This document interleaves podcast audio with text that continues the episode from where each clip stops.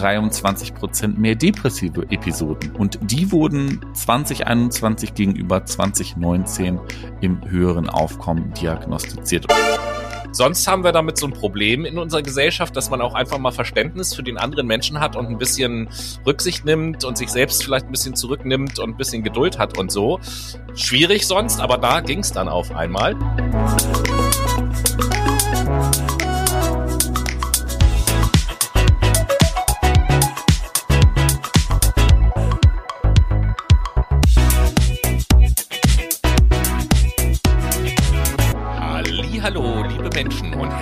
Willkommen zu einer neuen Folge Fuck My Brain und ich begrüße euch heute mit den Worten Makadios, Makatau, Makakalikasan ad Makabansa, was natürlich bedeutet für Gott, die Menschen, die Natur und das Land. Und das ist nämlich der Wahlspruch der Philippinen wo wir heute oder diese Woche der berühmteste und beliebteste Podcast sind. Und äh, direkt mit mir verbunden von den Philippinen, wo er unseren Preis entgegengenommen hat, begrüße ich natürlich auch den Noah. Ja, einen wunderschönen guten Tag, liebe Menschen. Herzlich willkommen zu einer neuen Ausgabe eures Lieblingspodcasts hier auf Spotify. Spotify. Ähm, Spotify. Und ja, ich hoffe, ihr seid alle gut in die neue Woche reingestartet. Ja, das hoffe ich natürlich auch. Und äh, ihr wisst ja bereits, dass wir hier der transparente Podcast sind. Deswegen zur Transparenz äh, ganz am Anfang. Wir haben auch diese Woche wieder eine besondere Situation, denn dass wir diese Folge aufnehmen, geschieht nur ein Tag, nachdem wir die mhm. Folge von letzter Woche aufgenommen haben. Ja, es krass, ist, oder? Also aufnahmetechnisch haben wir es hier fast mit einem Double Feature zu tun, könnte man sagen. Ähm, das einfach nur mal so ohne Kontext äh, als Information, weil ich nicht weiß, worüber ich sonst am Anfang reden soll. Deswegen stelle ich jetzt einfach mal Noah die Frage, worüber sprechen wir denn heute? Ja, wir sprechen heute über das Thema die Auswirkungen auf die psychische Verfassung durch die Corona-Pandemie, beziehungsweise schauen wir uns die Auswirkungen auch der Maßnahmen auf die psychische Verfassung ähm, und psychische Gesundheit an. Hm, jo, und damit ihr Brainies da einen, sag ich mal, etwas detaillierteren Einblick in dieses Thema äh, bekommen könnt, haben wir uns für euch natürlich, also das ist quasi eine Serviceleistung, wir sind ja ein serviceorientierter Podcast, könnte man sagen, und für euch haben wir einige Studien zu diesem Thema durchgelesen und mal so ein bisschen die Informationen daraus gesammelt und zusammengefasst. Und äh, um dem ganzen Thema, was ja durchaus ein ein wichtiges Thema ist, wo wir auch während der Pandemie immer mhm, mal schon drüber gesprochen haben, wie wird's denn wohl sein und so weiter und so fort. Und um den Ganzen eine gute Struktur zu geben, ähm, erwartet euch jetzt im ersten Teil erstmal so ein kleiner Rückblick darüber, welche Maßnahmen eigentlich eingesetzt wurden insgesamt, um die äh, Covid-19-Pandemie einzudämmen. Und genau. im zweiten und im dritten Teil, was passiert da? Ja, da beschäftigen wir uns dann ausführlicher mit den Auswirkungen und Folgen dieser Eindämmungsmaßnahmen und der Corona-Pandemie themselves auf unsere psychische Verfassung und Gesundheit. Und dabei schauen wir uns im zweiten Teil das Monitoring des, der WHO an zur psychischen Gesundheit der erwachsenen Bevölkerung in Deutschland, beziehungsweise gar nicht von der WHO, sorry, vom RKI. Das ist ja das Robert-Koch-Institut, was ja auch die ganzen Statistiken gemacht hatte während der Corona-Pandemie. Und die haben sich natürlich auch nochmal die psychische Verfassung angeschaut in Deutschland auf die allgemeine Bevölkerung Bevölkerung ähm, bezogen. Und im dritten Teil gehen wir dann spezieller auf die Kinder und Jugendlichen ein und schauen uns da so ein bisschen die Ergebnisse der COFIT-Studie und der COPSI-Studie an. Hm, ist ja auch, also eigentlich fast der wichtigste Ausschnitt aus diesem Thema, weil Kinder und Jugendliche sind nun mal unsere Zukunft und wir haben ja auch während der Pandemie schon darüber gesprochen, wie wird das wohl sein, auch mit so mit dem Thema Bildungsrückstand und solche mhm. Sachen, weil die Schule nicht so richtig stattgefunden hat. Ähm, mal ganz abgesehen davon natürlich, dass Kinder und Jugendliche in allem, was sie erleben und tun, natürlich auch viel mh, hm, beeinflussbarer sind als Erwachsene und ja. daher natürlich auch die Erlebnisse in der Co Corona-Pandemie noch viel stärker Einfluss auf die Weiterentwicklung von Kindern und Jugendlichen haben. Definitiv, genauso ist es, Tobi. Vielleicht ein kleiner Spoiler vorab für euch Brainies es hat auf jeden Fall im Hirn von den Kindern und Jugendlichen gekracht. Ich glaube, das ist nicht so verwunderlich. Was auch immer das dann im Detail bedeutet. Das, das schauen wir, wir ja hoffentlich erfahren im heute. dritten Teil an, genau. Aber Tobi, willst du erstmal mit den Eindämmungsmaßnahmen anfangen? Jo. Das kann ich wohl mal machen. Also grundsätzlich könnt ihr euch selbst natürlich an die ein oder andere Maßnahme aus den jetzt, ja, man muss ja fast schon sagen, aus den letzten paar Jahren erinnern. Äh, da muss ich ja auch noch mal hinzufügen, wenn ich jetzt mir noch mal unsere allererste Folge angucke, in der wir überhaupt über Corona gesprochen haben. Mhm da saßen und gesagt haben, ja, komm, das wird jetzt auch von der Presse so ein bisschen übertrieben Gepusht. dargestellt und wird, wird, wird alles halb so schlimm und War bla bla bla. bisschen verschätzt. Aber War okay. vielleicht eine Fehleinschätzung. Also, aber äh, letzten Endes in den letzten Jahren haben wir ja viele verschiedene Maßnahmen erlebt und so. Da kann man ja auch mal so ein bisschen durcheinander kommen, wann was geschehen ist. Ähm, also wenn ihr euch erinnert, natürlich hat es eine Maskenpflicht beim Einkaufen gegeben. Hände desinfizieren war auf einmal ein großes Thema überall dort, wo man es nur tun kann. Und wir haben mhm. alle gelernt, dass es die AHA-Regel auch noch gibt. Genau. Zum Beispiel. Mal ganz abgesehen davon fällt mir an dieser Stelle auch ein, dass äh, von uns vor, vor drei, vier Jahren wahrscheinlich auch keiner gewusst hätte, wo jetzt äh, was jetzt eine FFP2-Maske ist und Auf so. gar keinen Fall. Also Mund-Nasenschutz ja, aber eine FFP2-Maske. Ja, oder wo da der Unterschied ist zwischen FFP2 und FFP3 oder irgendwie sowas, keine Ahnung. Auf gar keinen Fall. ähm, nicht gewusst. Also, es war insgesamt natürlich vieles dabei, was uns auch messbar, das muss man ja bei aller Kritik auch sagen, im Kampf gegen die Pandemie geholfen hat. Mhm. Und äh, damit ihr so einen kleinen Überblick bekommt, was so gezielt eingesetzt wurde, habe ich mich mal hinter den guten Computermonitor äh, geklemmt und habe mir mal ein Review der Bundesregierung rausgekramt. Und äh, da fängt es schon an bei unserer äh, Bundesregierung. Der das Review hat nämlich den schönen Titel Maßnahmen der Bundesregierung zur Eindämmung der Covid-19-Pandemie und zur Bewältigung ihrer Folgen. Länger hätte man es wahrscheinlich auch nicht formulieren können. Auf gar keinen Fall. Es muss ja präzise bleiben. Ähm, ja, also gucken wir uns doch mal erstmal an, was das Review sagt, was denn überhaupt grundsätzlich das Ziel aller Maßnahmen oder ja mhm. all dem, was ihm zugrunde lag, äh, was äh, das zum Ziel hatte. Und da äh, werden drei Punkte vor allen Dingen aufgezählt. Zum einen ging es natürlich darum, die Gesundheit der Bevölkerung zu schützen. Das war Ziel Nummer eins. Ja. Ziel Nummer zwei war, Folgen für Bürgerinnen und Bürger, Beschäftigte und Unternehmen abzufedern. Und Ziel Nummer drei, die Pein, äh, die Pein, Pandemie, genau, äh, die Pandemie gemeinsam mit den europäischen und internationalen Partnern zu bewältigen. Ja, das ist ja erstmal good to know. Ne? Mhm. Ich würde einfach mal sagen, wir machen es machen es mal konkret, sagt ja. der Markus Lanz nicht immer so. Ähm, springen wir doch mal ganz konkret in das erste Ziel hinein. Ja, also oberstes Ziel bei der Bewältigung der Covid-19-Pandemie war es, die Ausbreitung der Infektion zu verlangsamen. Mhm. Ähm, damit oder der Hintergrund, warum das so ein wichtiges Ziel war, war, weil so das Gesundheitssystem leistungsfähig bleibt und diejenigen, die dann medizinische Hilfe benötigen, was ja auch nicht ganz wenige waren, eben besten, bestmöglich versorgen zu können.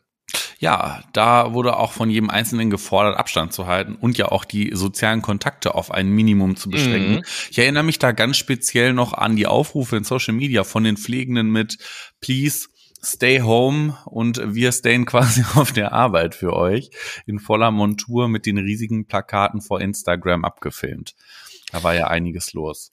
Ja, einiges war auch auf den Balkonen los, denn es wurde dann ja eine Zeit lang auch immer äh, geklatscht zu der Zeit noch, mhm. auch wenn das dann relativ schnell wieder vorbei war, äh, was ich auch äh, gut finde, weil von dem Klatschen kann sich auch keiner was zu essen kaufen Nicht und äh, Leute standen auf Balkonen und haben für Leute geklatscht, die sich keine Balkone leisten können. Herrlich. So, ähm, ja, äh, also wir schweifen ab. Machen wir weiter. Neben äh, dem, was wir eben gesagt haben, gab es natürlich auch noch äh, Schließung von Kitas, Schließung von Schulen, Absage von Veranstaltungen, auch äh, Beschränkung für den Aufenthalt im Freien gab es mhm. ja unterschiedlicher Art, muss man auch dazu sagen. Von einfachem Abstand halten bis ich darf das Bundesland nicht verlassen, bis, keine Ahnung, so 15 so Kilometer, Kilometer Radius. So, genau, äh, die, diese ganzen Geschichten. Also ähm, da gab es natürlich verschiedene ähm, Maßnahmen, die da ja äh, gegeben wurden oder erlassen wurden. Die mhm. Gastronomie wurde geschlossen. Ich weiß noch, dass dich das damals natürlich auch so ein bisschen betroffen hat, weil du äh, zu der Zeit ja auch noch gearbeitet hast. Mhm. Es wurden aber auch Geschäfte und andere Dienstleistungsbetriebe äh, geschlossen ähm, eigentlich alle, bei denen körperliche Nähe unabdingbar gewesen ist, was man dann an den Frisuren von uns Menschen teilweise auch gesehen hat. Ja, das ist das eine natürlich, wo ich mich jetzt persönlich dran erinnere. Das andere war natürlich auch damals in der Gastro, wo dann gesagt wurde, hm, scheiße, ich glaube, wir machen dicht. Fand ich beispielsweise nicht so witzig, weil einfach nicht klar war, okay, wie geht's jetzt weiter, ne? Woher kriegt mhm. man denn seine Kohle? Weil ohne Moos ist halt auch nichts los, ne? Ja, ich weiß, dass du das an der einen oder anderen Stelle hast du das irgendwie auch äh, erzählt, dass du irgendwie mhm. nicht so weißt oder auch die Leute in deinem Laden dann nicht so richtig wissen, wie es weitergehen soll oder so. Aber man muss natürlich auch sagen, das Ganze hatte ja auch einen guten Zweck. Weißt mhm. du noch welchen?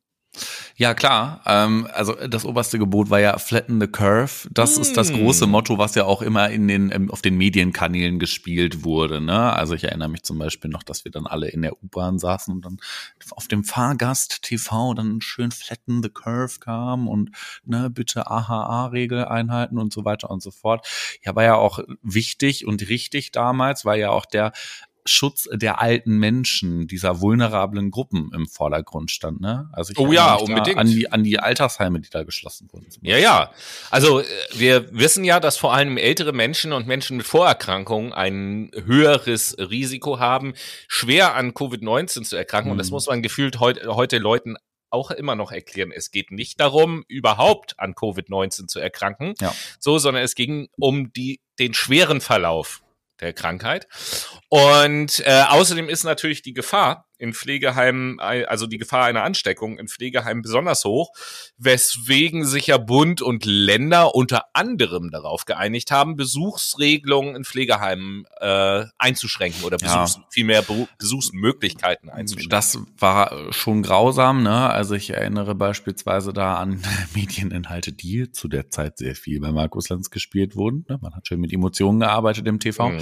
Äh, hier die Oma, die dann stirbt und man darf sie nicht begleiten, aber es war logisch, logisch und gut so, weil dadurch wurde auch das Infektionsrisiko bei diesen Pflegebedürftigen und beim Pflegepersonal so gering wie möglich gehalten, wie es nur eben ging zu der Zeit. Und ja, damit die Infektionen dann noch geringer wurden, hat man dann ja irgendwann zusätzlich Tests möglich gemacht. Jo, das stimmt. Äh, damit wollte man letzten Endes oder äh, damit wurde auch das Risiko unerkannter Ausbrüche minimiert. Äh, aber das war ja längst noch nicht alles. Wir haben ja noch ganz viele andere tolle Sachen äh, kennengelernt. Äh, die Corona-Warn-App, die Luca-App, äh, Einschränkungen im Personennahverkehr, Reiseverbote, Quarantänen von zwei Wochen, Ausbau der Intensivversorgung, teilweise ja auch die Bundeswehr im Einsatz, um mhm. die Behörden zu unterstützen. Ähm, und dann gab's ja auch äh, täglich, doch äh, äh, täglich, glaube ich, immer irgendwo so, so ein Corona-Update. Auf den Bundespressekonferenzen war das natürlich jedes Mal ein Drosten, Thema. Ja, Drosten dabei und dann Jens genau. Spahn und der, Drosten der hat einen Podcast gemacht dann auch noch zu dem Ach, Thema. eigentlich noch? Nee, nee, der hat mittlerweile aufgehört mit dem Podcast. Ah, okay. ja, äh, genau, Drosten hat einen Podcast gemacht zu dem Thema. Dann gab es noch eine andere App, äh, die Darf ich das App zum Beispiel, je nachdem, wo man sich aufgehalten hat. gar nicht. Ja, das war ganz praktisch, weil ja nachher nachher auch zwischen den Ländern die Regelung so unterschiedlich war. Wenn du die Darf ich das App aufgemacht hast, dann hat er natürlich deinen Standort äh, hm. ermittelt und hat immer die dort am Standort gültigen Corona-Regeln dir äh, Ach, gezeigt. Krass. Ach krass, das wusste ich zum Beispiel nicht. Ja, ich musste da immer vorher schön im Internet rumscrollen. Am besten, wenn ich in der Heimat war, bevor ich dann nach Hamburg wieder zurückgefahren bin. Aber NDR und andersherum dann bei Paderborn ist ja Neue Westfälische ganz groß oder der WDR. Mhm. Die haben dann mir die Auskunft gegeben. Ja, hätte ich das mal vorher gewusst. Aber so an so Geschichten wie die Corona-Warn-App und Luca-App, da erinnere ich mich natürlich noch dran. Also Weihnachtsmarkt 2021 ging ja nur mit Luca-App-Einlass, damit man ja, das registrieren konnte. Ne? Und dann haben die Bullen irgendwie auch noch die Luca-App-Daten genutzt. Widerrechtlicherweise. Ja, das waren wilde Zeiten damals. Aber ja, komm, die, die ersten Pandemie-Monate waren wild. Die waren wirklich wild. Aber komm, machen wir mal weiter im Text. Was, okay. was wurde denn gemacht, um das zweite Ziel zu erfüllen? Also um die Folgen für BürgerInnen, Beschäftigte sowie Unternehmen abzufedern? Naja, du kannst dich ja äh, sicherlich noch dran erinnern, dass äh, so einige, wie nenne ich das jetzt mal neutral, finanzielle Engpässe entstanden mhm. sind. Vor allen Dingen natürlich in der Kunst- und Kulturbranche. Ähm, da war es ganz heftig, weil die mhm. Künstler schlicht und ergreifend nicht mehr auftreten konnten. Für die ganz großen Künstler war es jetzt sicherlich nicht so schlimm, weil die vielleicht vorher schon ausgesorgt hatten, aber so für kleine und kleine und mittelständische Künstler sozusagen äh, war das war das heftig und überhaupt äh, auch eigentlich fast alle Solo-Selbstständigen in anderen Berufszweigen, die hat es natürlich besonders hart getroffen.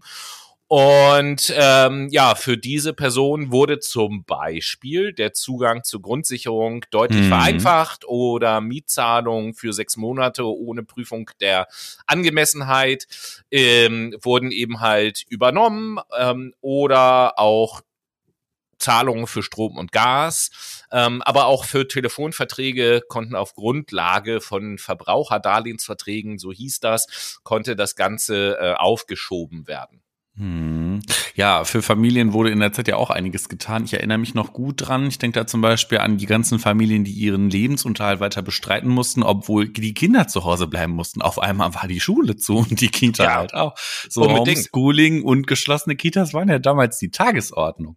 Total. Und das war natürlich äh, ja, für, für, also durch diese ganzen Schließungen war das für viele Familien natürlich schwer, Familie und Beruf miteinander zu vereinen was natürlich an der einen oder anderen Stelle auch für lustige Situationen gesorgt hat, wenn dann irgendwelche Kinder während der Videokonferenz auf einmal irgendwie reingeplatzt sind oder so. Mhm. Interessanterweise fand ich aber auch, dass man auf einmal für alle möglichen Störungen oder Missgeschicke auch ein unglaublich großes Verständnis allen anderen gegenübergebracht hat. Das fällt mir jetzt gerade so spontan noch ein, ja. wo ich immer, wo ich immer denke, sonst haben wir damit so ein Problem in unserer Gesellschaft, dass man auch einfach mal Verständnis für den anderen Menschen hat und ein bisschen Rücksicht nimmt und sich selbst selbst vielleicht ein bisschen zurücknimmt und ein bisschen Geduld hat und so. Schwierig sonst, aber da ging es dann auf einmal. Mhm. Ähm, naja, abgesehen davon äh, wurden auch Verdienstausfälle für bis zu sechs Wochen äh, jetzt muss ich es ablesen mit einer Entschädigung in Höhe von 67 Prozent des Verdienstausfalls ausgeglichen. Ähm, aber auch die Regelungen zum Elterngeld zum Beispiel, die wurden vorübergehend angepasst und auch für die Studenten war da ein bisschen was drinne. Ja, äh, bisschen, wobei ich dazu ne? sagen muss, wobei ich dazu sagen muss, mein Wissensstand ist, dass die Studis ja bis heute noch nicht alles das bekommen haben, was ihnen eigentlich zusteht. Also das ist das eine. Ich erinnere mich zum Beispiel noch daran, dass ähm, dass BAföG-Empfänger ihre Ausbildungsförderung weiter erhalten haben, obwohl mhm. Schule und Unis zu waren. Da muss man ja auch, also ich finde, da muss man auch nicht unbedingt klatschen für den Staat, weil das ist ja wohl das Mindeste, ne? Die schließen die Schulen und die Unis und wir können dann die Leistungsnachweise nicht mehr erbringen. Ja, und aber dann streicht man uns das BAföG. Ja, genau, ist klar. Aber hätte es dich gewundert, wenn der Staat Nein, es hätte mich nicht ja, gewundert, weil das okay. ja total, also es ist ja total Panne gewesen. Es ist ja auch total Panne, dass wir immer immer so nach diesen gesetzlichen Normen uns verhalten in Ausnahmesituationen. Das ist völligst Banane. Ja. Aber es waren auch gute Sachen dabei, muss man sagen. Ne? Solche Sachen wie erhöhte Kosten durch Heizung, Strom, Wasser, Internet, die blieben ja auf der Strecke. Ein bisschen wurden die ja ähm, dann kompensiert, aber auch nicht zu 100 Prozent. Ne? Und das ist auch das, was du vorhin meintest. Da erwarten Studis teilweise heute noch auf ihre äh, Rückzahlung, die man dann beim BAföG-Amt einreichen konnte. Das, die sind einfach vollkommen überlastet. Ne? Warum? Mhm. Weil das reine Bürokratie und Zettelwirtschaft ist. So, aber ich höre jetzt mal auf zu meckern. Ich äh, schieb das jetzt mal beiseite. Ne, ich krieg ja schon lange kein BAföG mehr. Ist ja auch gut so. Was gab's denn für die Unternehmer noch so Gutes?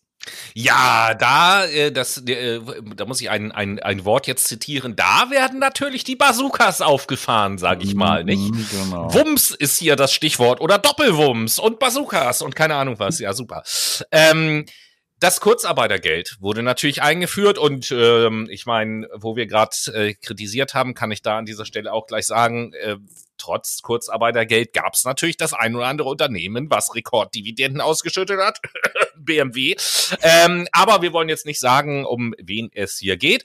Ähm, um die Zahlungssicherheit von Unternehmen also zu stärken, wurden die Regelungen zur Zahlung von Steuern und Sozialversicherungsbeiträgen geändert. Mhm. Steuervorauszahlungen konnten gesenkt werden, Steuern konnten zinslos gestundet werden, Vollstreckungsmaßnahmen wurden ausgesetzt. Ähm, ja, Kredite von der KfW-Bank wurden vereinfacht, Großbürgschaftsprogramme wurden ins Leben gerufen und natürlich gab es auch Soforthilfen für Kleinstunternehmer und Solo-Selbstständige, die mit, zu, Mm, mit ja. bis zu 50 Milliarden Euro vom, Genau. vom äh, Bund unterstützt wurden. In, in unserer heutigen Währung wissen wir ja, dass 50 Milliarden Euro ein halber Wumms ist. Ein Weil- halber. Ja, ja, ein, ein Wumms sind ja die 100 Milliarden für die, für die Bundeswehr, dann kamen nochmal 200 Milliarden für irgendwas obendrauf, das war der Doppelwumms. Nach der Ja, ja. Logik muss also die 50 Milliarden Ein halber ein halber Wumms. Wumms sein. ja gut, aber noch mal ganz kurz zu den Solo-Selbstständigen. Das war ja auch ein Witz. Also die haben ja ewig und drei Tage auf ihre Kohle gewartet. Aber komm, sei es drum. Gehen wir einfach zum nächsten und zum letzten Ziel über. Mhm. Was konnten denn international, was konnte so international in der Zusammenarbeit getan werden, um die Pandemie ganzheitlich bewältigen zu können? Ja, also da äh, ging es natürlich auch mal wieder um Geld. Es wurden Finanzhilfen ähm, beschlossen im Umfang, nee, bevor ich die Zahl sage, sage ich das in unserer neuen Währung. Es gab ein Fünffachwumms. Das muss man sagen. Also 500 Milliarden Euro äh, Finanzhilfen wurden beschlossen, mit denen dann Mitgliedstaaten unterstützt werden oder unterstützt wurden, die wirtschaftlich besonders hart von der Corona-Pandemie äh, getroffen wurden. Ähm, die EU und die NATO im Übrigen auch haben sich auf zahlreiche gemeinsame Schritte auch geeinigt bei der Bekämpfung der Pandemie. Und äh, last but not least hat Deutschland seit dem Ausbruch der Covid-Pandemie schwerkranke Patientinnen und Patienten aus anderen EU-Staaten zur Behandlung aufgenommen. Ja, ich erinnere mich da noch an Bergamo beispielsweise. Die sind ja aus Mhm. allen Nähten geplatzt, was Särge und Tote anging und schwerkranke PatientInnen. Die wurden ja auch teilweise nach Österreich und Bayern und äh, bis, in, bis nach Mitteldeutschland verlegt. Also das war ja schon heftig. Aber wie ihr seht, wurde einiges getan. Ein bunter Blumenstrauß voll Maßnahmen, die natürlich jede Menge Auswirkungen auch und Folgen auf unsere psychische Gesundheit hatten. Logisch, das bleibt natürlich auch nicht aus, wenn sozusagen auf der ganzen Welt einmal kurz so die Stopptaste gedrückt wird. Na, einmal kurz Shutdown. Tschüss. So, aber bevor ihr jetzt gedanklich in den Shutdown geht, ballern wir euch einmal mit unserer Musik zu, damit wir uns frisch im zweiten Teil mit voller Aufmerksamkeit auf die menschliche Psyche konzentrieren können.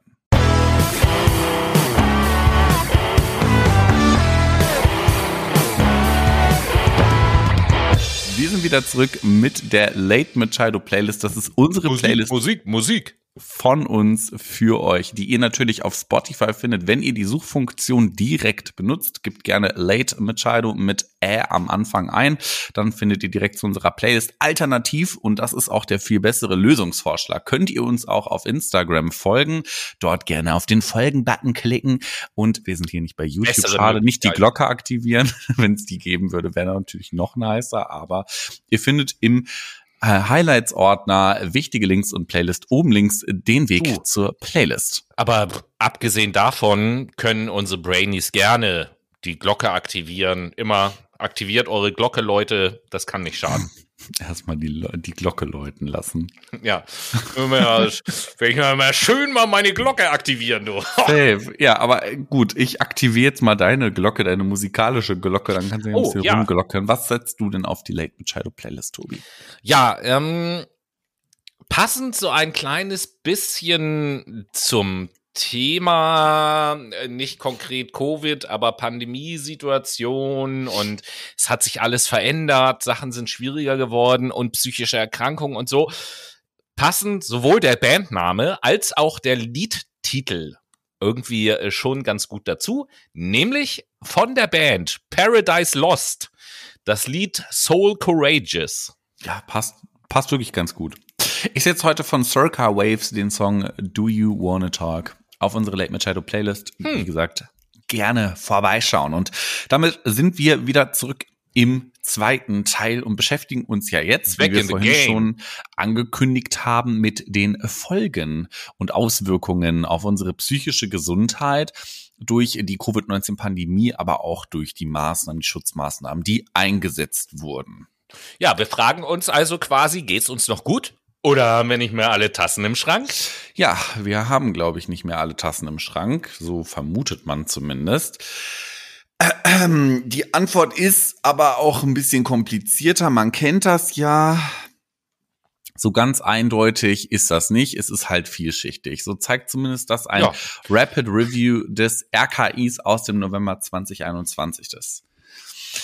Ja, ähm, das individuelle Erleben von Unsicherheiten und Ängsten gegenüber diesem Infektionsgeschehen der Wegfall von Schutzfaktoren für die psychische Gesundheit, also soziale Aktivitäten, Freizeitaktivitäten, Zugang aber auch zu Versorgungsangeboten, Belastungen durch Infektionsschutzmaßnahmen, der Verlust von Angehörigen sowie auch unmittelbare körperliche, neurologische und psychische Symptome einer Covid-19-Infektion können negative Folgen für die psychische Gesundheit haben und auch längerfristige Konsequenzen, die wir in diesem Review uns nicht näher anschauen können, weil es einfach noch keine Längsschnittstudien gibt, werden vermutlich kommen.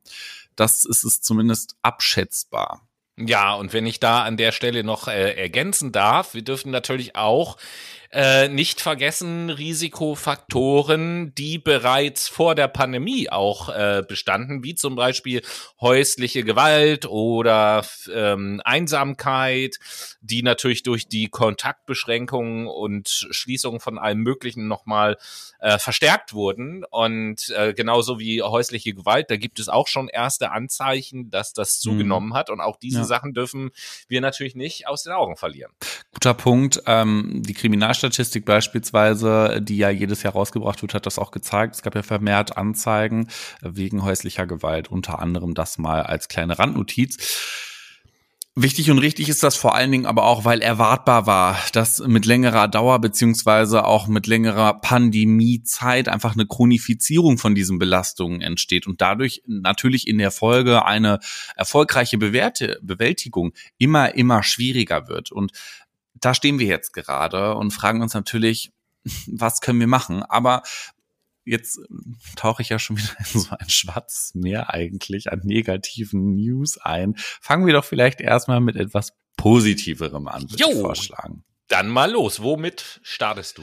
Wir starten mit dem sogenannten Indikatoren positiver psychischer Gesundheit, die das Review wiedergibt.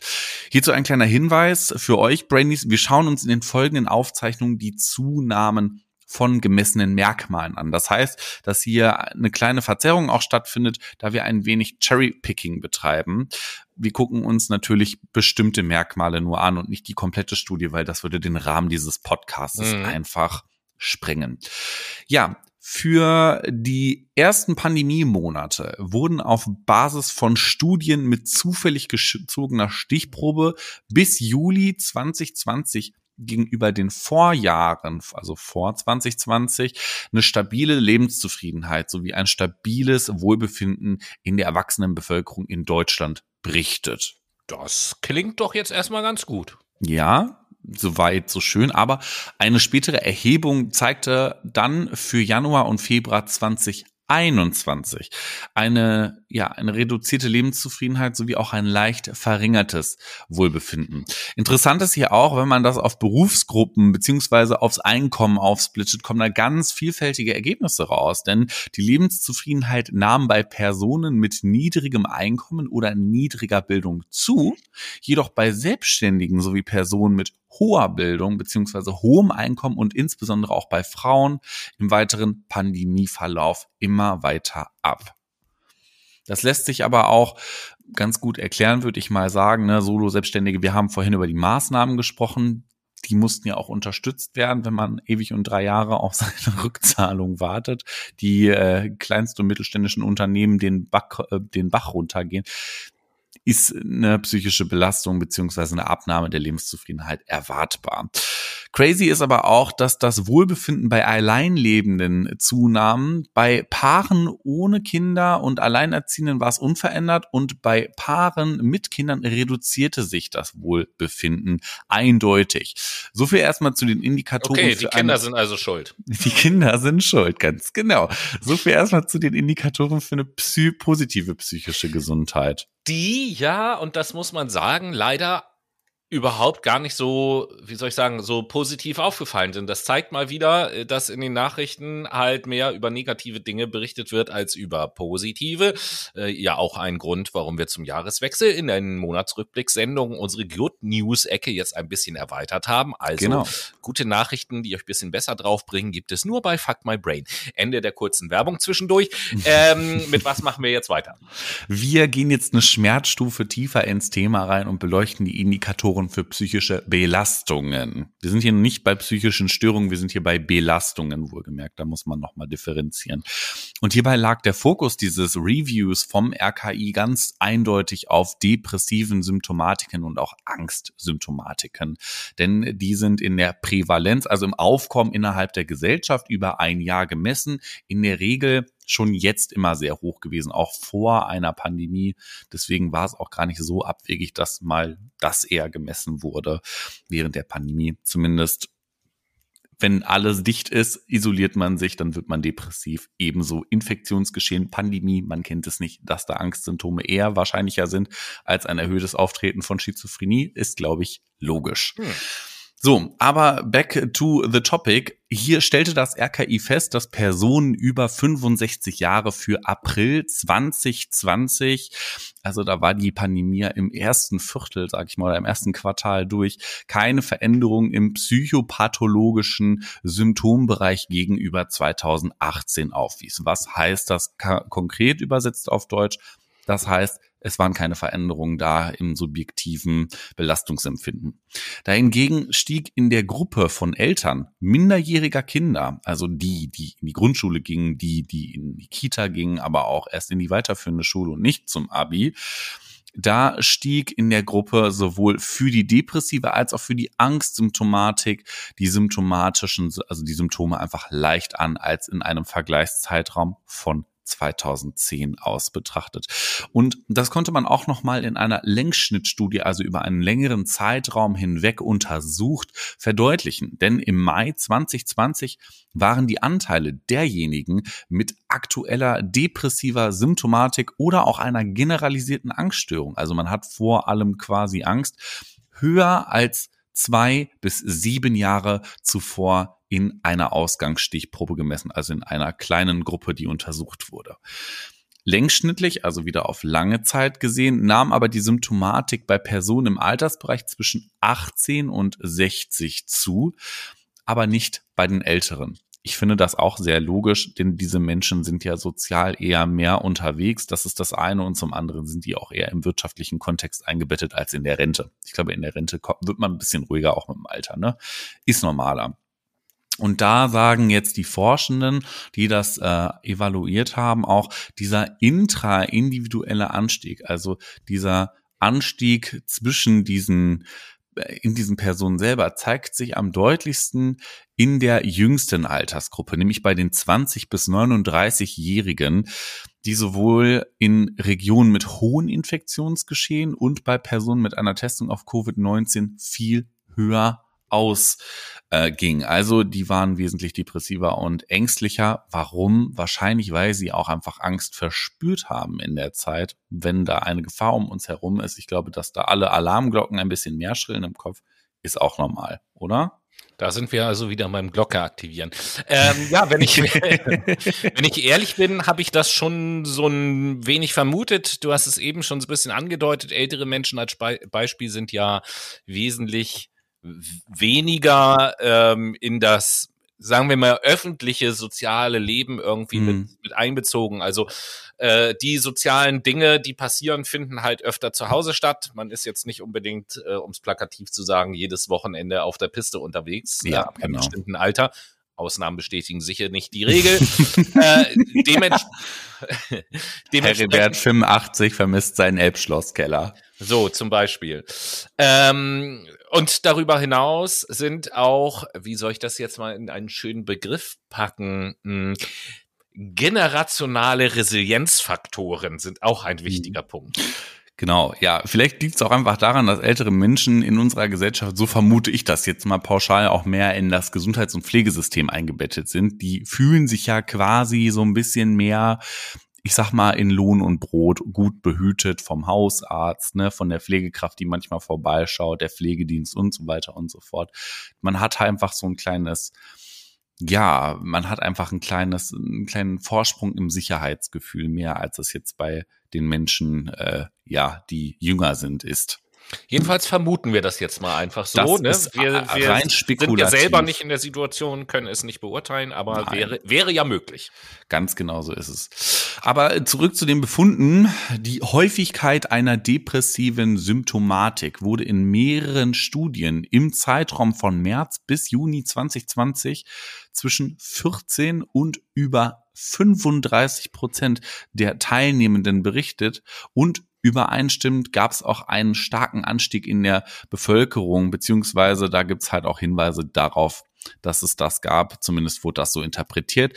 Und dieses Niveau einer depressiven Symptomatik wurde als bis Ende 2020 stabil erhöht beschrieben. Danach fiel es wieder ab. Aber genauso wurde ein Anstieg wieder im November 2020 äh, beobachtet. Und das ist auch gar nicht so dämlich, weil wir hatten auch das Sommerplateau im Jahr 2020. Wir wissen, äh, dass zum Anfang und bis zum Frühjahr die Zahlen stiegen ähm, für Covid-19-Infektionen und dann kam das Sommerplateau und dann hatten wir Inzidenzfaktoren oder Inzidenzanzahlen, die pff, unter einem Prozentbereich, glaube ich, waren. Und also ich erinnere mich beispielsweise noch an so eine Inzidenz von drei Du wahrscheinlich auch am mhm. Anfang, Tobi. Da hat man ja gesagt, drei, das ist, das ist massiv hoch. Und dann hatten ja, wir also, irgendwie im Sommer eine Inzidenz von 0, Schlag mich tot. Und jetzt dann im November war dann ja, die Inzidenz bei 50, so. Ich wollte hm. aber auch das, am Anfang wurde ja auch diskutiert, ja, 50 oder 100, wo soll da die Grenze sein, dass wir wirklich einen Lockdown brauchen? Ja. ja und nachher hatten wir Inzidenzen von 1000 oder so. Äh, das war, also ich glaube, in, in, hier in Hamburg allein hatten wir nicht Inzidenzen von 3000 oder 5000 oder so. Ja, das kann auch zu Das war doch, also das war doch ein utopischer Fail eigentlich, aber ist egal. Ein vergleichbarer starker Anstieg wurde zu Pandemiebeginn für die Symptomatik der generalisierten Angststörung mit einer relativen Häufigkeit von 15 bis 20 Prozent der Teilnehmenden beschrieben. Unmittelbar danach fiel die Symptomatik zwar wieder leicht ab, blieb jedoch im weiteren Pandemieverlauf bis Ende Juli 2020 beziehungsweise im zweiten Lockdown bis November 2020 auf einem erhöhten Niveau. Warum? Das ist auch ganz normal. Neurobiologisch kann man das erklären, dass unsere Amygdala nicht mal eben nach einem so kurzen Schock dann sagt, oh ja, ist alles wieder gut, ne, Spontanremission, sondern wir bleiben einfach in einem ähm, Übererregungszustand. Das ist ein Schutzmechanismus unseres Körpers. Ich würde das jetzt völlig normal betiteln. Die Werte wurden als bis zu achtfach erhöht im Anteil gegenüber 2013. Ähm, da wurden sie bis zu zwei beziehungsweise zehnfach erhöht bei einer generalisierten Angststörung. Ich habe das falsch vorgelesen, es tut mir leid. Also die Werte zeigen einfach, dass es einen sehr hohen Anstieg gab. 2013 war der achtmal so hoch und ähm, danach, also jetzt in diesem Vergleichszeitraum, zwei bis zehnfach so äh, erhöht als gegenüber einer Referenzstichprobe von 2008. Die haben sich da unterschiedliche Stichproben halt rausgepickt. Das, was man sagen kann, ist, dass es ganz schön hoch ausgefallen ist mit der generalisierten Angststörung. Es war einfach vielfach erhöht. Ganz einfach.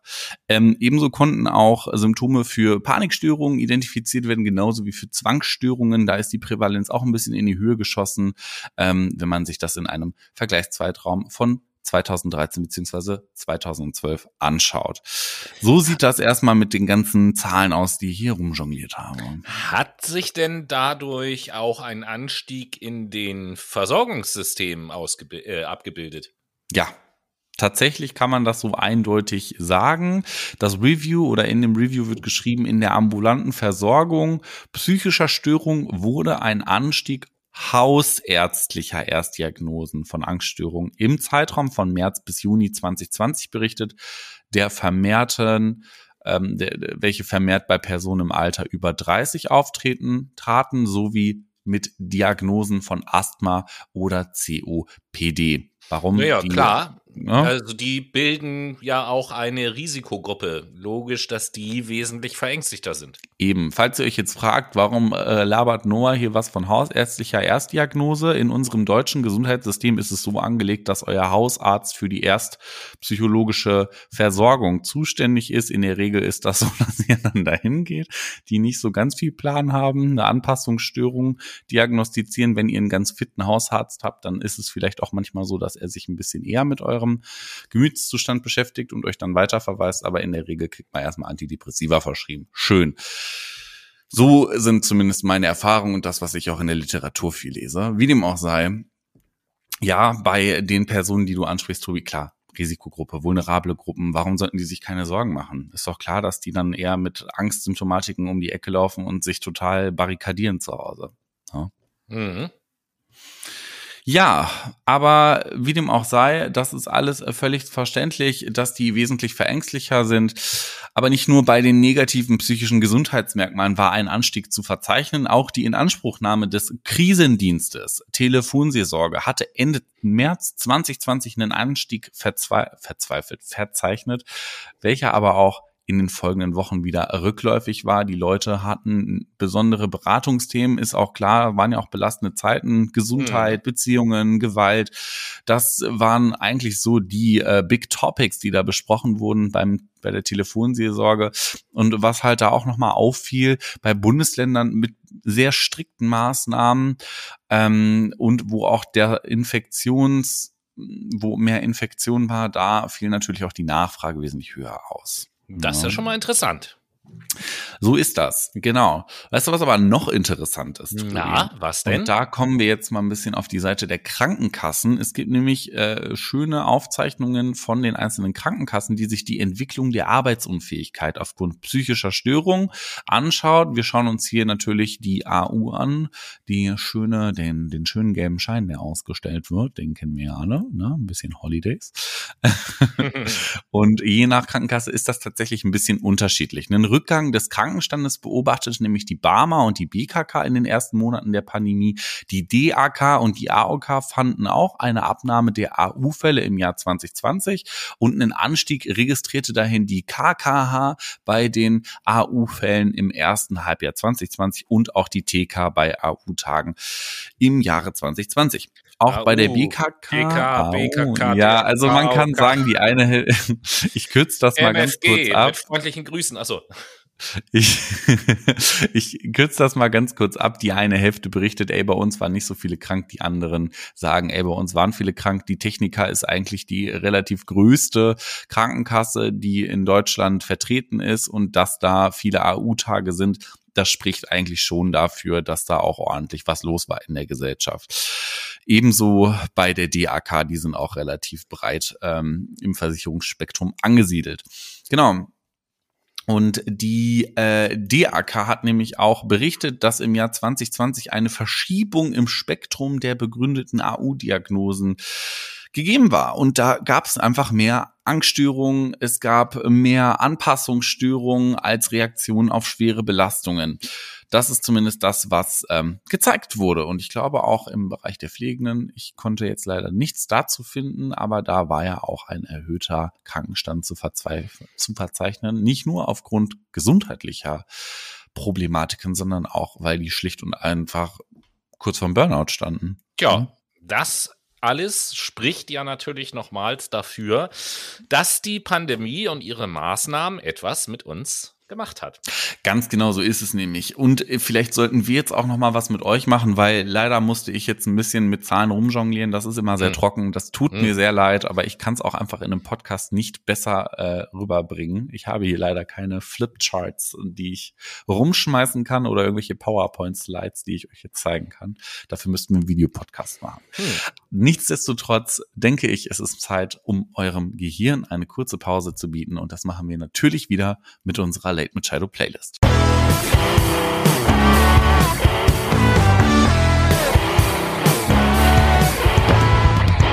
Wie versprochen sind wir wieder zurück mit unserer Late Machado Playlist und ich mach's kurz und knackig, Tobi. Was setzt du auf die Playlist?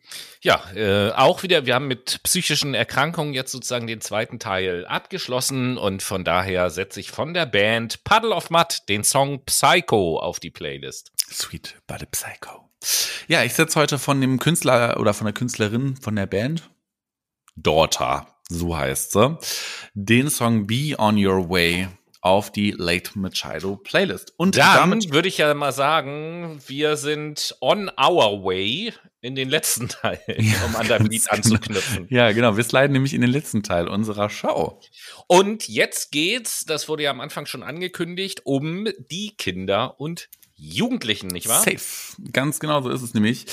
Genau, die Corona-Pandemie traf ja gerade junge Menschen sehr hart. Über Monate fehlten da Struktur und auch der Kontakt zu Gleichaltrigen. Ja, das stimmt. Äh, die Corona-Pandemie, die war für Kinder und Jugendliche eine absolute Ausnahmezeit, ähm, die nicht bei wenigen Spuren hinterlassen hat. Und deswegen finde ich es auch total wichtig, dass wir darüber sprechen, was die Pandemie und die Schutzmaßnahmen für Auswirkungen auf die psychische Gesundheit von Kindern und Jugendlichen mhm. haben oder hatten oder auch haben werden, ne? weil das sind ja vergangene Gegenwarts- und auch Zukunftsthemen.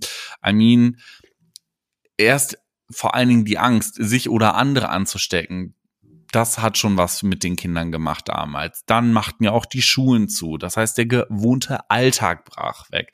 Sport war fast nicht möglich. Kinder rennen einfach sau viel rum und du kannst die nicht auf 50 Quadratmeter von A nach B in einer Großstadt nur laufen lassen. Das funktioniert einfach nicht. Monatelang gab es da halt auch keinen Kontakt mehr mit Gleichaltrigen und stattdessen die Probleme in der Familie bis hin zu häuslicher Gewalt, das was wir auch schon am Anfang und in der Mitte des Podcasts berichtet haben. Das hat alles was mit den Kindern und Jugendlichen im Kopf gemacht. Und das zeigen auch die ersten Studien zum Wohlbefinden von Kindern und Jugendlichen. Die hatten nämlich alleine schon teils alarmierende Befunde. Und äh, von welchen Studien sprichst du da ganz konkret? Ganz konkret spreche ich da vor allen Dingen von Studien, welche sich auf sowohl internationaler als auch nationaler Ebene abspielen. Und wenn wir jetzt mal mit der internationalen Ebene anfangen, dann ist das halt die COFID-Studie, die sehr interessant ist und da Auswirkungen untersucht. Da frage ich doch mal ganz doof, was passiert denn in dieser Studie? Also, zunächst mal, wie heißt diese Studie überhaupt korrekt? Weil das ist ja immer ein Akronym, was dahinter steckt. Die COVID-Studie heißt aufgeschlüsselt Collaborative Outcome Study on Health and Functioning During Infection Times Studie. Ja, so, leicht zu merken. Ganz genau. Also es handelt sich um eine kollaborative Studie von mehreren Ländern, die sich auf das, auf die Gesundheit und auch auf die Funktion quasi der Gesundheit während der Infektionszeit beziehungsweise des Infektionsgeschehens verständigt, das untersucht, das evaluiert und so weiter und so fort. Und das ist, um es mal ganz kurz runterzubrechen, eine große internationale Umfrage, an der sehr viele Menschen äh, teilnehmen.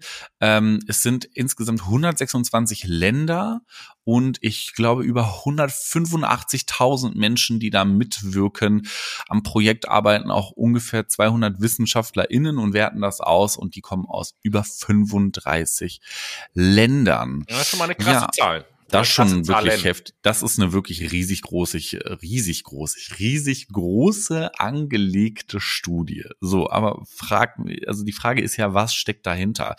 Ziel ist auf der einen Seite Faktoren zu identifizieren, die bei der Pandemie mitgewirkt haben und ähm, einen direkten Einfluss auf das körperliche und psychische Wohlbefinden erzeugt haben. Das ist so die eine Seite der Medaille. Die andere Seite der Medaille ist natürlich aus diesen ähm, Indikatoren oder diesen äh, Merkmalen, die man identifiziert, ähm, Risiko- und Schutzfaktoren auch zu identifizieren, die für Präventions- und Interventionsprogramme genutzt werden können, um sowohl jetzt Auswirkungen der Covid-19-Pandemie ein wenig regulieren und auch hemmen zu können, wie aber auch für zukünftige Pandemien. Das ist so der Punkt von der Covid-Studie. Und was wurde da jetzt herausgefunden in Bezug auf äh, Kinder und Jugendliche? Also in den ersten Ergebnissen der Covid-Studie wurde gezeigt, dass sich bei Kindern und Jugendlichen in der ersten Untersuchungsphase, es gibt da mehrere Wellen quasi, in denen untersucht wird, Infektionswellen, ähm, da haben sich auf jeden Fall Gefühle von Frustration, von Leere, Langeweile aber auch, Ärger, aber auch solche ähm, klinischen Marker wie Depressivität und Ängstlichkeit verdoppelt. In der nächsten Phase war das tatsächlich dann noch gravierender. Ja, das ist natürlich schrecklich auf der einen Seite gleichzeitig, aber auch nicht verwunderlich, weil wir alle, ich meine im Prinzip, wir haben das ja selber auch mal durchgemacht, mhm. äh, alle von uns auf jeden Fall, so die meisten Brainies da draußen, äh, kennen nämlich ja so diese typischen Jugendkrisen, Identitätssuche, wie auch immer man das bezeichnen möchte, auf jeden Fall so diese Zeit rund um die Pubertät, wo unheimlich viel auch in Bewegung ist ähm, und wo man sich ja, wo man ganz viel auch erleben und Austausch mit anderen Menschen, mit äh, Menschen aus der Peer Group halt braucht.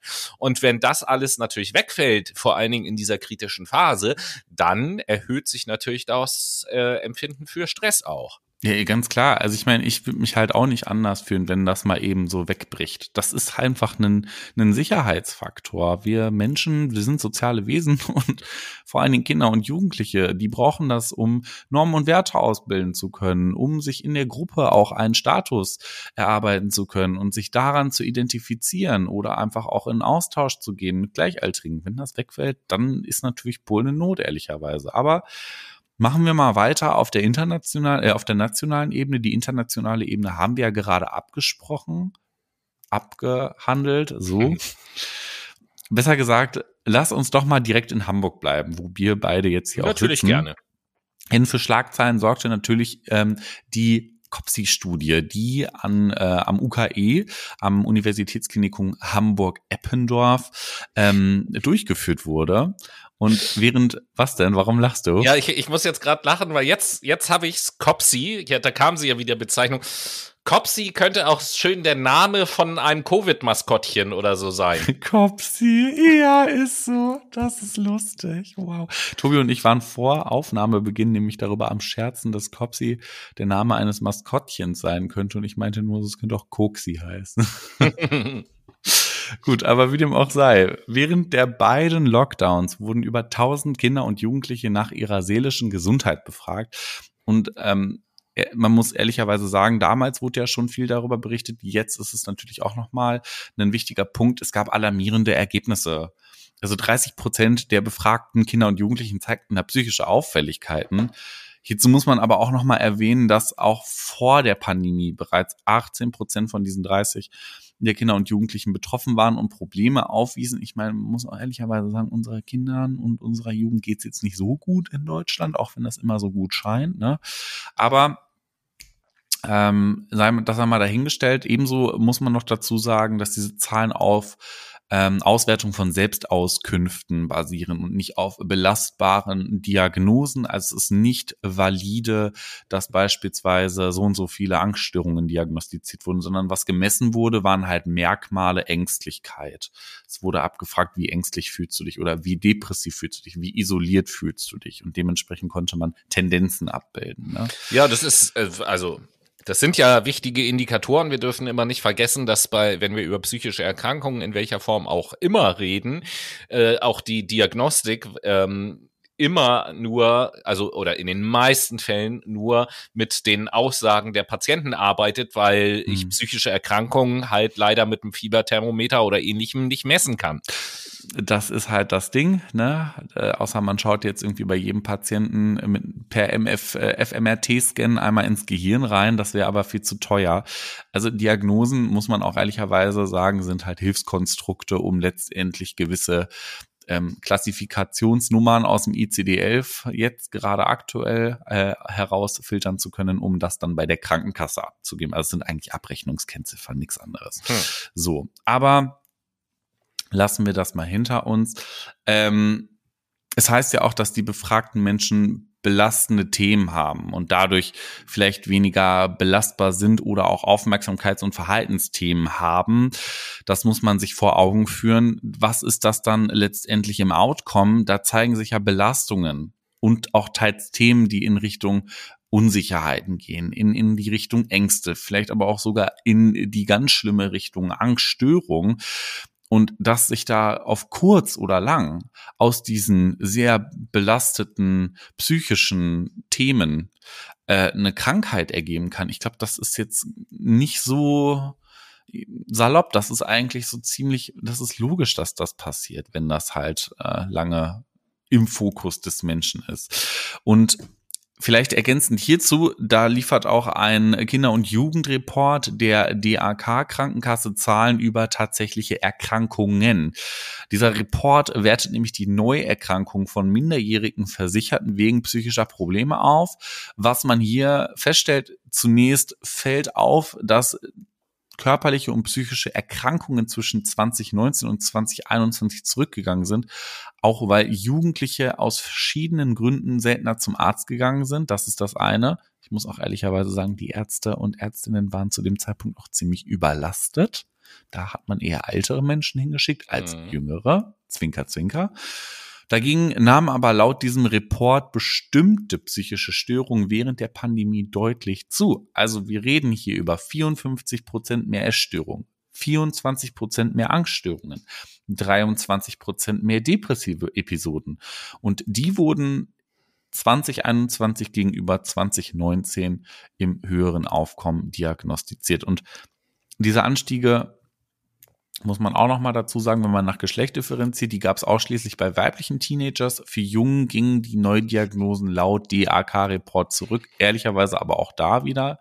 Es ist nur eine, ein bestimmter Teil an Teilnehmenden gegeben. Das ist einfach eine selektive Aussage, die da getätigt wird. Ne? Bevor ich gleich kurz was ergänze, muss ich kurz anmerken, dass ich dir sehr dankbar bin, dass du äh, uns sprachlich versuchst, unserem Podcast eine neue Zielgruppe zu erschließen. Tatsächlich, nachdem du eben gesagt hast, ausschließlich bei weiblichen Teenagers.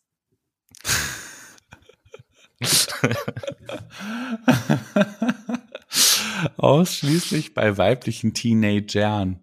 Teenagers. Alles gut. Alles, Teenagers. Äh, ich meine, das ist ja Teenagers. Wir sagen ja nur im Deutschen Teenagern. Ja, aber wenn man in einer deutschen Sendung ist, dann kommt es komisch, wenn man sagt, bei weiblichen Teenagers. Ja. Ähm, egal, egal. Kann man jetzt mal streiten. Ist ja egal, ich musste dich halt einfach nur mal kurz in die Pfanne hauen. Ähm, also. Danke jetzt, dafür. Danke fürs Korrigieren. Sehr, sehr gerne, sehr gerne. Danke, Diesen Service danke. bekommen Sie nur bei mir. Ähm, ich musste noch kurz was ergänzen. Es ist nämlich wichtig zu hinterfragen, was mhm. dort eigentlich untersucht wird. Die äh, der Statistik Tobi kommt wieder. Ja, ja, genau. Die Krankenkassendaten, die schauen nach Krankenhaus, äh, nach Krankenhausaufenthalten oder nach Vorstellungen wegen einer bestimmten Diagnose. Aber es wird zum Beispiel nicht überprüft, ob die Diagnosen, die denn da gestellt werden, überhaupt stimmen. Nichtsdestotrotz mhm. bleiben das natürlich Indikatoren für Belastungen. Ja, ganz klar. Ich meine, ne, das sind hier auch wieder Erstdiagnosen, die gestellt werden. Das wird meistens differentialdiagnostisch nochmal abgeklärt. Also wenn, ihr müsst euch vorstellen, wenn ihr mal zum Psychotherapeuten gehen solltet, dann wird eine Erstdiagnose gestellt und der sagt dann zum Beispiel auch, hallo, gehen Sie noch mal zum Hausarzt, lassen Sie noch mal Blut abnehmen, machen Sie noch mal ein IKG, ne, dies, das, Ananas, weil wir wissen natürlich auch außer Forschung, dass psychische Erkrankungen auch etwas mit organischen Erkrankungen zu tun haben kann. Diabetes und Depression zum Beispiel spielt da eine ganz große Rolle. Herzrhythmusstörungen und Angststörungen aufgrund von Herzangst beispielsweise, das sind so Themen, die im Hintergrund da mitlaufen. Ähm, was sich aber dagegen jetzt zum Thema Covid und Auswirkungen auf die psychische Gesundheit bei Kindern und Jugendlichen abzeichnet, ist auf jeden Fall, dass es eine Zunahme bei Essstörungen gab. Das habe ich ja gerade eben schon mal anhand des DAK-Reportes ganz klar äh, dargelegt, in Zahlen 54 Prozent mehr äh, Essstörungen, aber auch einzelne Kliniken haben das so berichtet. Betroffen sind besonders hier Mädchen ab 14 Jahren und außerdem auch Jugendliche aus sozial benachteiligten Familien. Hierzu muss man sagen, dieser Zusammenhang zwischen sozioökonomischem Status der Familie und auch der psychischen Gesundheit, das gab es auch schon vor Corona. Das hat sich jetzt nicht verändert, aber ehrlicherweise hat Corona Corona das Problem natürlich nochmal bestärkt und befeuert. In der COPSI-Studie zum Beispiel ähm, war beispielsweise die Chance, psychische Auffälligkeiten zu entwickeln für Kinder und Jugendliche aus Risikofamilien zwei bis viermal so hoch. Das heißt, Kinder und Jugendliche, die es ohnehin schwerer haben, waren in der Krise auch noch mal höheren Belastungen ausgesetzt, wenn man das, das mal schlussfolgert. Kann ich, das kann ich mir total gut vorstellen. Und ähm, meistens werden ja die Kinder und Jugendlichen in Risikofamilien auch wenig unterstützt. Mhm. Ähm, ja, sondern mehr irgendwie vor diversen Monitoren geparkt, so ja, würde man sagen.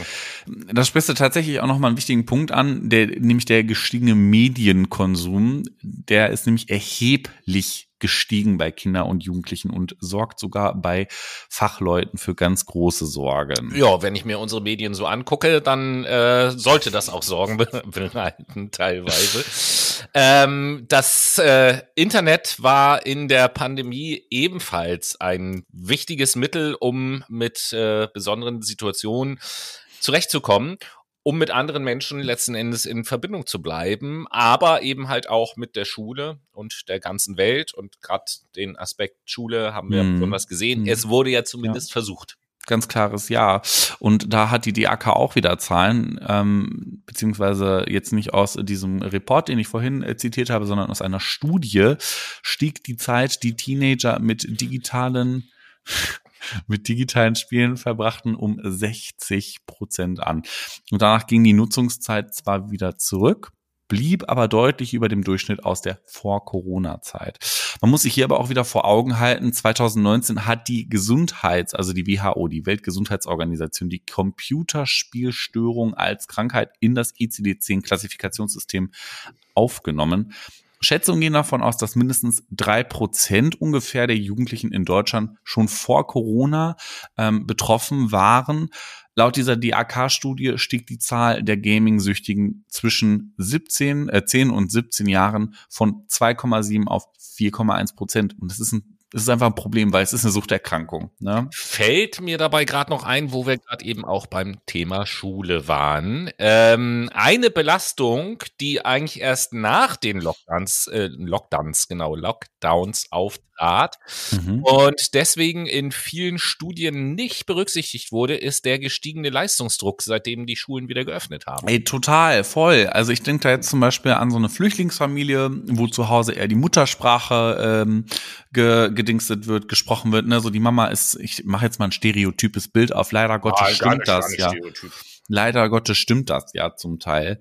Ähm, die Mama ist dann irgendwie Putzfrau, so und der Vater, der arbeitet in einer Fabrik Ne? Und dann haben die ihren Lohn und Brot, alles super, alles tutti so. Und die Mutter ist dann irgendwie über Tag zu Hause und geht dann nachmittags putzen so. Und die redet dann mit den Kindern einfach eher mehr, weiß ich nicht, Arabisch oder Türkisch oder weiß ich nicht was. Oder sei es Ukrainisch jetzt aktuell. Ne? Das heißt, kurzfristig ist das ja eine gute Sache, dass da zu Hause Kommunikation betrieben wird. Reden ist gesund. ähm, langfristig muss man aber ehrlicherweise sagen, dass da eher eine Sprachbarriere aufge, ähm, entsteht, weil wenn es wieder in die Schule zurückgeht, dann kommen einfach massive Probleme wieder auf, mit der Muttersprache konfrontiert zu werden. Wir wissen ja alle, unser Gehirn lernt nur, wenn wir konstant etwas anwenden, natürlich auch mit Denkpausen, wichtig, aber wenn man etwas konstant gebraucht, dann wächst da auch das Netzwerk im Kopf. Wenn das nicht der Fall ist, dann schrumpft das und dann muss man das irgendwie, vor allen Dingen in der Schule, nachholen.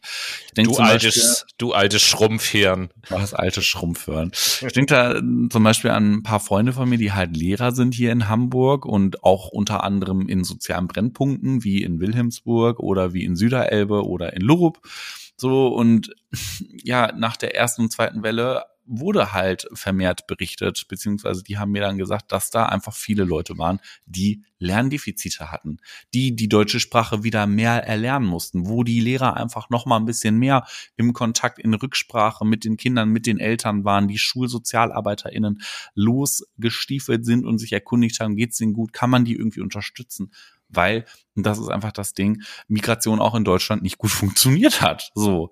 Ne, das ist einfach doof. So langfristig tut es den Kindern auch nichts gut. Und da ergibt sich dann das Problem, dass das Niveau fällt. Das muss wieder aufgearbeitet werden. Und das bedeutet für die Kinder Stress. Na? Aber Stress und Belastung kennen wir ja alle. Ähm, wenn ja. nicht sogar Belastungen bei den Kindern und Jugendlichen, die dann in Richtung Burnout oder depressive Symptome gehen. Also quasi ein Gefühl von Erschöpfung. Also ich komme nicht mehr mit dieser Situation zurecht. Ich kann nicht mehr. Ja, das stimmt. Ähm, auch wenn nicht jeder jetzt, der psychisch in der Corona-Zeit gelitten hat, davon richtig krank wird, wie das also auch außerhalb der Corona-Zeit war es ja hm. so. Ähm, die Pandemie hat dennoch auf jeden Fall Spuren hinterlassen. Denn was inzwischen sehr deutlich wird, ist, dass die Wartezeiten für psychiatrische und psychotherapeutische Behandlungen steigen. Und wir wissen natürlich, dass sie auch vor der Corona-Zeit mhm. schon eigentlich viel zu lang waren. Da haben wir das ein oder andere Mal uns drüber beklagt. Ja, haben wir. Das ist und war ein großes Problem und ist es auch immer noch und wird es auch zukünftig bleiben. Mitunter vergehen ja Monate, bis ein Jugendlicher Hilfe bekommt, die er braucht, sowohl im stationären als auch im ambulanten Bereich. Das liegt natürlich zum einen daran, dass viel mehr Gelder im stationären Bereich liegen und weniger im ambulanten Bereich, aber auch, dass Kinder- und JugendtherapeutInnen einfach fehlen, weil viele TherapeutInnen eher in die erwachsene Behandlung gehen. Ja, im wenn wir uns jetzt mal ganz konkret den ambulanten Psychotherapiebereich anschauen, dann waren da die Plätze vor Corona schon ziemlich knapp. Inzwischen warten Kinder und Jugendliche doppelt so lange auf einen Therapieplatz. Mhm. Das sind im Durchschnitt in der Stadt ungefähr sechs Monate. Im ländlichen Bereich kann das auch mal ein Jahr dauern. Ja, und was, also, was soll man anstatt dessen machen, wenn der Therapieplatz in weiter mhm. Ferne ist quasi? Ja, ExpertInnen haben da verschiedene Meinungen. Das höchste Gebot ist eigentlich mehr niederschwellige Angebote zu entwickeln und auch anzubieten. Also Angebote, die den Kindern und Jugendlichen helfen, mit der psychischen Belastung umzugehen und in denen Probleme erkannt werden, bevor die Betroffenen erkranken. Ähm, hierzu gehören auf der einen Seite natürlich mehr SchulsozialarbeiterInnen und PsychologInnen einzusetzen, damit Kinder und Jugendliche aus benachteiligten Familien zum Beispiel erreicht werden, die andernfalls häufig nicht den Weg in das Versorgungssystem finden. Das zeigen auch unter anderem viele Studien. Aber auch sowas wie Selbsthilfeangebote zu fördern. Also alles, was so ein bisschen niederschwellig ist, um Verschlechterung zu verhindern. Aufklärung. Wie funktioniert das überhaupt, Stress zu haben? Wann merke ich bei mir selber Stressindikatoren, also Kopfschmerzen, Ohrensausen, Schlafstörungen, äh, gesteigertes Essverhalten, all solche ähm, diagnostischen Marker aber wenn es halt auch gar nicht geht, also wenn da kein Kinder- und Jugendtherapeut ist, der Zeit hat, dann kann man vielleicht auch mal darüber nachdenken, Online-Therapien einzusetzen, in denen Resilienzfaktoren gesteigert werden, sodass Kinder und Jugendliche und ihre Familien auch darüber hinaus gewisse Coping-Strategien entwickeln können. Da gibt es zum Beispiel schon einige Anbieter wie Depraxis von der Gaia AG, ähm, da kann man sich mal im Internet schlau machen, aber auch sowas wie Hello Better oder so. Das ist für Erwachsene gut, ist aber auch nicht zwangsläufig was für Kinder und Jugendliche. Ja, aber unterm Strich klingt das ja erstmal nach äh, guten Ideen, was man mhm. tun kann, um die Zeit bis zur Therapie zu überbrücken. Ja, und du redest gerade von Zeit. Ich nämlich auch mit Blick mhm. auf die Uhr, muss ich ja auch ehrlicherweise sagen, das war jetzt eine große abgehandelte Sendung über das Thema psychische Gesundheit und ähm, besser gesagt psychische Einschränkungen der Gesundheit aufgrund von Covid-19, sowohl die Pandemie selbst als auch deren Schutzmaßnahmen. Und Tobi, in der Kürze liegt die Würze. Was ist denn dein Fazit? Naja, was heißt in der Kürze? Ich habe natürlich mehrere, was ist jetzt der Plural von Fazit? Fazite ähm, äh, Faziten, Fazits. Fa Faziti? Faziti, Fazite, Fazite. Fazite. Äh, Fazit. Wie, wie auch immer. Also, ja, mm, okay, ich äh, rede mal lieber weiter. Ähm, ja, zum einen ein Fazit in der Rückschau, ich meine, die Pandemie ist ja eigentlich noch nicht vorbei, aber natürlich fühlt sich das so an, als sei sie vorbei. Hm. Ähm, eine Sache, die auf jeden Fall mein Fazit ist in der Rückschau, ist, dass wir damals mit dem Wissen von heute viele Dinge anders gemacht hätten. Hm. Und das finde ich aber, das, das klingt jetzt vielleicht so banal, das finde ich aber ganz, ganz wichtig, weil man natürlich jetzt in der Rückschau leicht auch sagt, so, was die Politiker da gemacht haben, ist ja völliger Blödsinn gewesen. Und so, wir dürfen immer mhm. nicht vergessen, dass wir damals so gut wie noch nichts wussten. Genau. So im Gegensatz zu heute. Ne? Das will ich mal, ich will nicht alles verteidigen oder so, aber das ist eine Sache. Ähm, ein, ein zweites Fazit, oder ja, ich lasse es, glaube ich, auch bei diesen beiden Fazits Fazitär, Faziti, ähm, ist, dass trotz der Studien, die da jetzt so gemacht wurden, die ja erste Indikatoren, sag ich mal, liefern, was mhm. passiert ist. Äh, das richtig dicke Ende, das werden wir, glaube ich, erst in den nächsten fünf bis zehn, 15 Jahren ja. erleben, was das wirklich bedeutet, äh, diese Corona-Zeit. Und zwar auf vielerlei Hinsicht. Zum einen, wenn ich an die Kinder und Jugendlichen denke und die Sachen, die wir jetzt im letzten Teil der Sendung auch besprochen haben, mit mhm. Versäumnissen in der Schule, mit den Stressfrakturen, psychischen Belastungen, mit dem, was auch zu Hause passiert, häuslich Gewalt, dies, das. Ähm, das ist das eine. Das zweite, worüber wir jetzt heute gar nicht gesprochen haben, weil das nicht zu den psychischen Erkrankungen gehört, werden wir natürlich auch erst in ein paar Jahren wissen, was so dieses ganze Thema Long Covid mit diesen mit den Menschen macht, äh, die ja. davon betroffen sind. Das ist eben halt auch noch so ein zweiter Faktor. Von, von mhm. daher äh, als Fazit, ich finde es gut, dass so viele Studienuntersuchungen gemacht werden. Äh, ich finde es auch interessant, was da für Ergebnisse rauskommen, die jetzt alle, so wie wir sie heute zumindest besprochen haben, jetzt auch nicht nicht hm. total überraschend sind, sage ich mal. Nee, wirklich. Ähm, Gleichzeitig äh, bin ich aber auch der Meinung, man muss das noch weiter äh, beobachten und wir werden, glaube ich, erst in mehreren Jahren abschließend sagen können, das und das hat die Pandemie mit uns Menschen und mit der Gesellschaft gemacht. Vollkommen, ja. Also ich schließe mich da an zum äh, ersten Fazit. Jens Spahn sagte am Anfang der Pandemie, wir müssen lernen, uns äh, zu verzeihen. Es ich habe hab mir, die, ich hab mir die ganze Zeit eben überlegt, äh, ob ich das in mein Fazit einbaue und habe gesagt, nee, Jens Spahn lasse ich jetzt mal weg. Da habe ich jetzt keinen Bock drauf. Und jetzt Vor allem, weil wir erst so CDU-Bashing betrieben. Ja, ja. Ja, gut, aber komm. Also ich meine, der gut. Satz ist ja gut. Da, gab, da war ein guter Kommunikationsberater hinter, der war so. gut, der Typ. Das ist ihm selber bestimmt nie eingefallen, ne? Hulenuss. Naja, ist ja auch egal. ähm, ja, also wir müssen auf jeden Fall lernen, uns zu verzeihen. Äh, das sage ich, weil das, was ich jetzt vorgetragen habe, ne, diese Schutzmaßnahmen, die waren richtig und wichtig, die waren auch gut, so dass das Auswirkungen hat. Das ist auch irgendwie absehbar gewesen. Jetzt ist es aber nicht an der Zeit zu sagen, oh ja, die böse Regierung hat aber und deswegen geht's uns so schlecht, sondern jetzt geht es darum, lösungsfokussiert weiter zu arbeiten und zu schauen, wie kriegen wir es hin, Interventionsprogramme zu gestalten und Präventionsprogramme zu entwickeln und aufzunehmen aufzusetzen und in unser Versorgungssystem zu integrieren, sodass PatientInnen möglichst stabilisiert werden, Kinder und Jugendliche wieder in ein normales Leben zurückfinden können und wenn sie ein Beratungs- oder auch ein ähm, therapeutisches Angebot in Anspruch nehmen müssen, dass ihnen dabei geholfen wird und dass das Versorgungssystem dahingehend aufgestockt wird.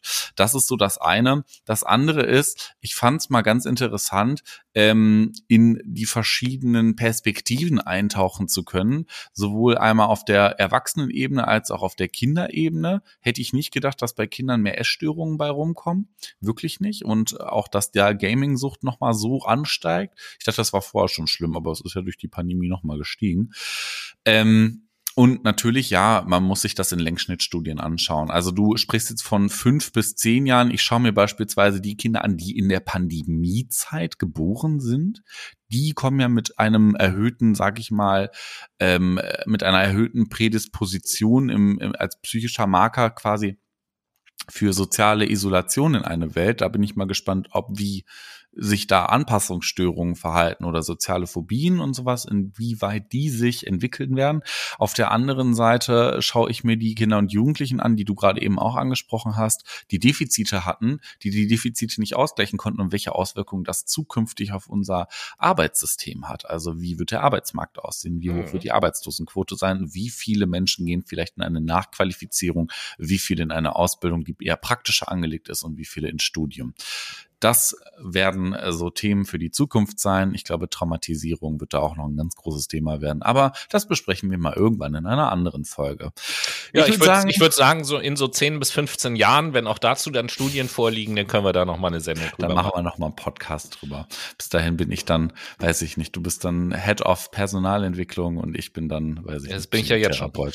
Wunderschön. Okay, super. Ich würde sagen, eine Minute, äh, eine Stunde 13. Wir kommen zum. Schluss. Es war schön. Ich hoffe, ihr kommt gut in, in die neue Woche rein. Jetzt gestärkt mit mehr über äh, Interventions- und Präventionsprogrammen und den äh, aktuellen Zahlen. Könnt ihr ja mal ein bisschen klugscheißen. Genau so ist das. Ich wünsche euch auch einen wunderbaren Start in die nächste Woche. Und äh, apropos nächste Woche, nächste Woche hören wir uns dann natürlich wieder. Dann bereits wieder mit einem Monatsrückblick, denn oh der yeah. Februar ist dann ja auch schon wieder vorbei. In diesem dann Sinne. Aber nicht mehr per Fernaufnahme, sondern in der Ja. Äh, in diesem Sinne, macht's gut. Liebe Brainies, viel Spaß beim Anhören und äh, bis nächste Woche. Tschüss.